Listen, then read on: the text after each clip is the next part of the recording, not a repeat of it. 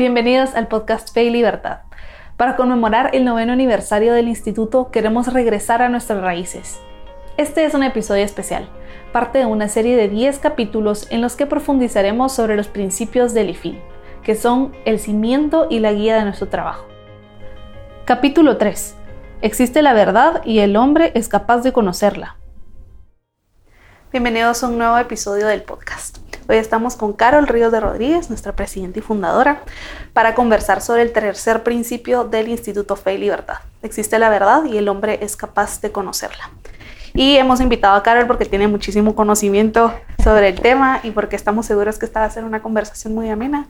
Así que bienvenida, Carol, al podcast. Muchas gracias, Mariana. Muchas gracias. Pues eh, creo que la, esta, esta descripción de nuestro tercer principio es bastante clara, es bastante directa también, eh, pero tal vez deberíamos empezar por el principio y eso es cómo definimos la verdad.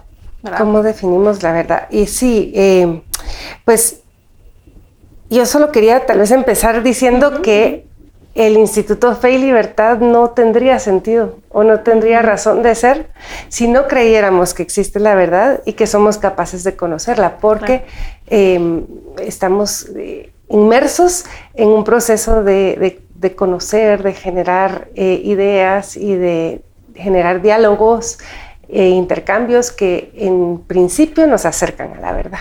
Entonces, pues creemos que existe la verdad y que, y que somos capaces de, de acceder a ella, ¿verdad? Y de lo contrario, el instituto no tendría razón de ser.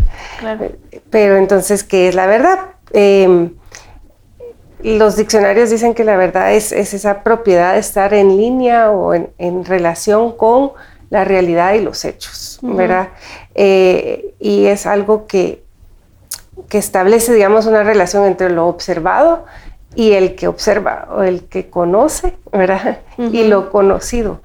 Y pues la idea es que haya em, congruencia con, esa realidad, que, estemos realmente describiendo o reflejando lo que es. Otra parte de, este principio es que decimos que a través del estudio y del diálogo con otras personas podemos discernir la verdad. Entonces me imagino que eso también se refiere a que podemos ir darnos cuenta qué tan cerca o qué tan lejos estamos de la verdad. No sé si a eso nos referimos. No, sí, efectivamente. Eh, una de las cosas que nosotros creemos mucho en el instituto es que eh, la razón humana no es omnipotente, ¿verdad? No tenemos la capacidad de conocer todo eh, absolutamente, ni estamos poseídos de toditita la razón y por lo tanto necesitamos de otras mentes, de otras personas que nos van iluminando en el camino. Entonces el diálogo, el intercambio es importantísimo para irnos formando eh, en la verdad. Y de hecho una de las cosas que, que, es muy, muy importante es aproximarnos a este diálogo con rectitud de intención. Decir, bueno, yo, yo quiero aprender de estas personas. Estas personas tienen algo que compartir conmigo, inclusive quienes no están eh, en la misma línea filosófica o, con, que no comparten, digamos, eh, el mismo, eh, la misma profesión o, las mismas tendencias religiosas, pues incluso con ellos o más con ellos vamos a, poder ir perfilando la verdad. Y yo creo que esto que usted menciona es, es más difícil de lo que parece, sí. porque a veces uno se casa con su forma de, de entender el mundo y eso nos, no nos permite realmente tener esa apertura intelectual y esa honestidad intelectual que nos va a permitir acercarnos a la verdad.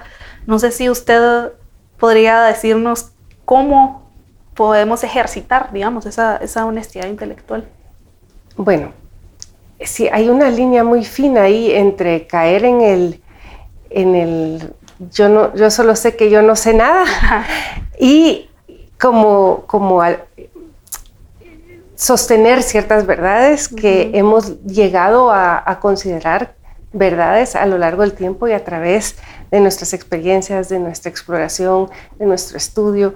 Esto creemos que es verdad. Y nos, es cierto, nos aferramos un poco a ellas. Yo creo que los seres humanos de verdad necesitamos anclarnos y tener una visión o una, un mapa mental de lo que es el mundo, de lo que es, para poder movernos en el mundo y relacionarnos con otras personas. Entonces, eh, pues lo, importante es tal vez una actitud sana de, de estar abiertos a nueva información, a, nueva, a nuevas formas de ver las cosas, a, ir, como moldeando esa verdad Que, tenemos a, algo más, más cerca de, lo que... Em, de lo que ve Dios, por ejemplo, ¿verdad? Porque al final cuando, cuando estemos primero Dios en el cielo, vamos a ver las cosas realmente, vamos a conocer la verdad con B mayúscula y conocer lo que realmente era. Y vamos a ver como todos estos nuestros esfuerzos en la tierra como una lucha por acceder a eso que, y, con, con, con nuestra mente rudimentaria y con las herramientas a nuestra disposición, pues vamos acercándonos a, pero nunca lo vamos a poseer completamente. Y yo creo que justo al principio usted mencionaba que uno necesita esos fundamentos para vivir, básicamente, porque tratar de comprender todas las realidades de cero sería demasiado para una persona, creo yo. Pero eh, tal vez la pregunta es cómo, si usted cree que es necesario cuestionarnos esos, esos fundamentos antes de, de, no sé, ¿verdad? Tratar de comprender algo más. Em, yo creo que hablábamos del peligro de irnos muy del otro lado, que es, creo yo, la situación en la que se encuentra el mundo actualmente. Estamos inmersos en una cultura que eh, el Papa Benedicto XVI llamó relativista, ¿verdad? El relativismo es precisamente eso. Yo, yo no, no, hay, no hay verdad. Estamos en la era de la posverdad. O eh, existe una verdad que es la mía. Y esa es la que yo conozco y tú tienes tu verdad y todos tienen su verdad y por lo tanto no existe una forma de encontrar una verdad objetiva fuera de nosotros. Todas, todas las verdades son micro, micro verdades muy, muy subjetivas y en el relativismo cada una de esas verdades es igualmente válida. Y entonces eso también vuelve un sinsentido el trabajo de un centro de investigación, porque si no existe una verdad objetiva que estás buscando allá afuera junto con otras personas, pues entonces, ¿qué estamos haciendo? Entonces, eh, tenemos que navegar ese, mar, ¿verdad? Tratar de de defender el hecho de que existen las verdades objetivas sin ser eh, demasiado dogmáticos o, cerrados, ¿verdad? Eh, tener una actitud abierta, humilde y, bueno, la verdad, antropológicamente cierta, en el sentido de que eh, reconocer la mente tiene sus limitaciones. Sí. sí, sí, yo creo que en resumen, digamos, no irse a los extremos, ¿verdad? Ni ser dogmático, ni creer que es imposible aprender la verdad, justamente mm. como decimos en, el principio, ¿verdad? Y mm, no sé si, si existirá una forma en la que nosotros podamos identificar si algo que yo creo está más o menos acercado a la verdad, aparte del diálogo, por ejemplo, si uno escucha de repente algo que que no estoy seguro si, se, si está como en el mismo camino de lo que yo creo o no, o de lo que yo creo que es verdad o no, o de lo que es verdad o no. Habría que pensar en, por ejemplo, en, las ciencias sociales, que al final es lo que más nos ocupa. ¿no? Cómo, cómo crear una sociedad de personas virtuosas, cómo, cómo convivir unos con otros en paz, con libertad, eh, cómo generar ese florecimiento humano, eh, todo eso es propio, digamos, de una ciencia social. Ahí nuestro sujeto de estudio es el ser humano y yo creo que la forma de constatar si estamos eh, describiendo adecuadamente la realidad o si estamos acertando, digamos, en nuestra descripción de lo que es una sociedad humana eh, es a través de herramientas empíricas, a través de, teorías, hipótesis que se sostienen a través de la exploración científica, teniendo en cuenta que nuestro punto de partida es el ser humano que es falible y que, ¿verdad? Siempre vamos a, nuestras hipótesis pueden ser susceptibles de mejora. Claro. Eh, eso sería en ese tema. Luego, en cuanto al acercarnos a Dios, que creo yo que es otro, otro tema muy importante, pues ahí Dios se revela. Dios se revela y nos tenemos varias eh, herramientas para ir tratando de entender eh, con nuestra razón esta revelación, ¿verdad? Y tenemos la Biblia como principal instrumento, la tradición, el magisterio, ir tratando de cavar, de, labrar una relación con, Dios y, acercarnos a su, ¿verdad? Es, es, un proceso diferente, creo yo. Justamente. Pero necesario. sí es cierto. Y justamente el tema de la verdad revelada por Dios es otro de los temas que se mencionan en el, en el tercer principio del instituto. Em, y dice que nos permite aproximarnos al conocimiento de Dios y su creación. Tal vez nos podría explicar en qué consiste la verdad revelada. Em, bueno, eh, la, la, revelación eh, ocurre principalmente a través de eh, los profetas y, Jesucristo. Jesucristo es la segunda persona de Dios y Él se encarna y vive entre los hombres. Tenemos constancia histórica de, que Jesús es verdad, es verdadero, eh, históricamente hablando, y, luego también es verdad de la forma en que estamos hablando, de B, con mayúscula, ¿verdad? Y Dios no miente, Dios vive en verdad. Entonces, todo lo que Dios nos quiso enseñar o nos quiso revelar es verdad. y, mm, la forma de acceder a esa verdad es a través de la razón y la fe. Yo, te diría que el instituto es verdadera, verdadero heredero de eh, Benedicto XVI, porque estos eran los temas que a él lo apasionaban, eh, la relación entre verdad, fe y libertad. Y en este sentido estamos siguiendo mucho en la línea en la que escribió Benedicto XVI. Carol, y justamente vinculándolo con la libertad, porque creo que no lo hemos mencionado ahorita, eh, creo que algunas personas podrían creer que el hecho de que exista una verdad absoluta y que no dependa de mí, algunos podrían interpretarlo como que eso atenta, ¿verdad? A su libertad. Eh, ¿cómo, cómo, cuál es esa relación realmente? Y es de doble vía y es lindísimo. Primero, no podemos acceder a la verdad si no somos libres, porque eh, imagínate en un lugar donde no te dejan pensar, donde no, no tienes eh, libertad de, explorar o de estudiar los temas que a ti te interesan. Eh, todo ahí no hay forma de acceder a la verdad. O sea, necesitamos ser verdaderamente libres para poder buscar la verdad. y, libres en el sentido de que no hay nadie eh, conculcando la libertad de pensamiento, la libertad de religión, la libertad de expresión. Ahí ahí en esas sociedades florece la verdad. Entonces, eso es muy importante, pero también del otro lado, la verdad os hará libres, dice, dice el Evangelio. Y es cierto, cuando uno, cuando uno cree cosas que son falsas o cuando uno, sea, o cuando uno cree que no existe verdad, para al final muy esclavizado y muy... Eh, muy perdido, diría yo, eh, también deprimido, porque la, la, la, existencia se vuelve un, sinsentido, ¿Para qué estamos en la tierra? ¿Qué, ¿Qué, importa si hago A o B? ¿Qué importa si amo a Dios o no lo amo? todas las, las, decisiones importantes existenciales se vuelven... Eh, eh, insignificantes.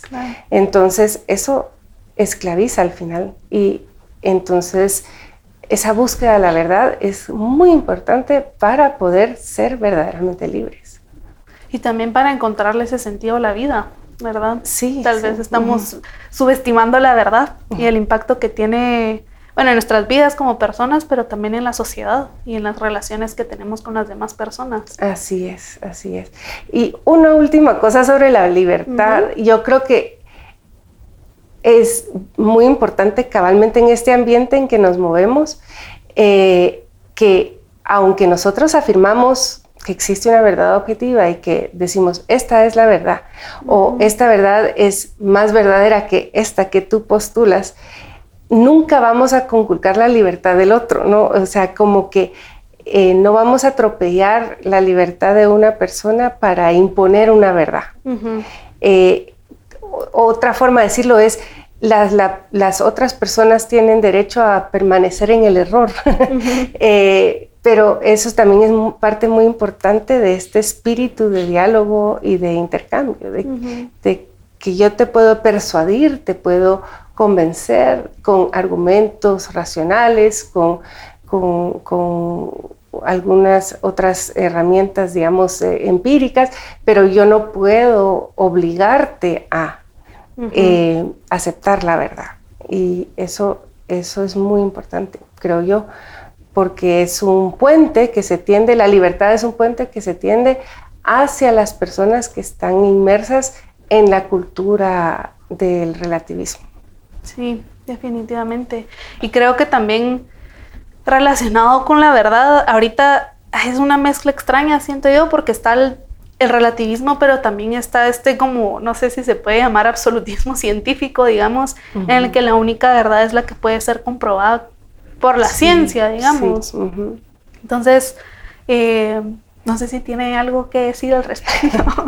Eso se llama el cientificismo, ¿no? Sí, el cientificismo es, es, como, como entronar eh, la ciencia como la única forma de acceder a la verdad. Y obviamente hay muchas verdades y mucho conocimiento que queda fuera de ese marco, porque eh, la filosofía, em, la lógica y hasta la matemática, hay, muchas cosas que, no son eh, comprobables empíricamente o, que no tienen que ver necesariamente con la materia, pero no deja de ser conocimiento válido. Eh, el arte, em, la cultura, ¿verdad?